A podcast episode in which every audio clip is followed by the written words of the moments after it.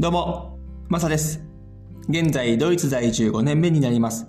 この番組は僕は海外生活からの経験をもとに、失敗談、苦労話や文化の違いなどをお届けし、海外に興味を持っていただけたり、日本との違いをしてもらえたらなという番組になります。第73回目の放送、今回は、海外失敗談シリーズで、祝日のスーパーマーケットについて話していこうと思います。久々にやっちゃったっていう感じなんですけども、先週ドイツは木曜日祝日だったんですね。それでそのことをすっかり忘れていて、木曜日に買い物に行こうというふうに思ってて、スーパーマーケットに行ったんですが、まあ、休みでしたよね。もう、やっちゃったと思って、2016年ドイツ来たんですけども、その来た日が土曜日で、その時も日曜日やってるだろう的な、午前中ぐらい空いてるでしょうっていう感じで、その時いたんですけど、やっぱり次の日は日曜日はこっちはやってないので、もちろんその時も休みだったんですけど、それで学んで祝日も休みというのは、はい、情報は入ってたんですけども、ついつい忘れがちなところもあって、今回久々にやっちゃったっていう感じなんですけど、食材は、キオスクとか、まあ、日本みたいな、そこまで充実はしないですけども、コンビニ的なのがあるんですが、そこには、その日本みたいにコンビニみたいに野菜とかそういうのを買えるわけではなくて、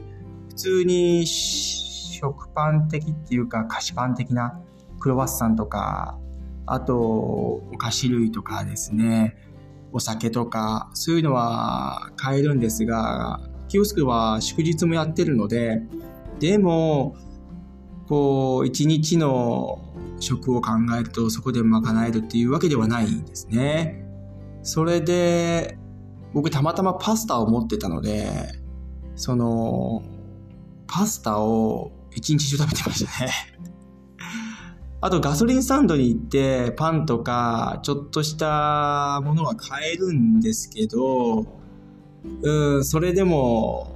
ちょっと物足りなさもあるんですが、まあ、ワンクッションとしてクロワッサンとかそういったパンは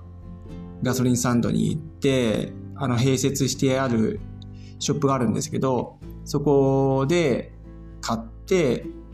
パスタとも合わせて食べたっていう、まあ、そういったことをやったんですけど久々に味わったなと。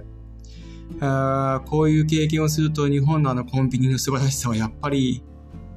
いやーすごいなっていうふうに思っちゃいますね。それでパスタはやっぱりこの非常食として持ってた方がいいなというふうに思いました。こういったケースもあるのでパスタは日本の場合はあまり必要ないかもしれないですけど、一つ持ってた方が、あとパスタソースとかもですね、持ってた方がいいのかなっていうふうに本当に今回思いました。おそらく、海外の方々に住まれてる人っていうのは、こういった経験もあるのかなというふうに思いますし、非常食用のパスタも、この気持ちが分かってくれるのかなというふうにも思います。はい、今回は海外失敗談シリーズで祝日のスーパーマーケットについて話させてもらいました。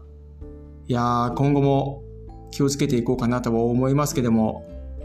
こういったやっちゃったケースがありますので、これもまた何かのご参考にしてもらえればなというふうに思います。はい、どうもありがとうございました。それでは素敵な一日をお過ごしください。ではまた次回の放送で。チャオ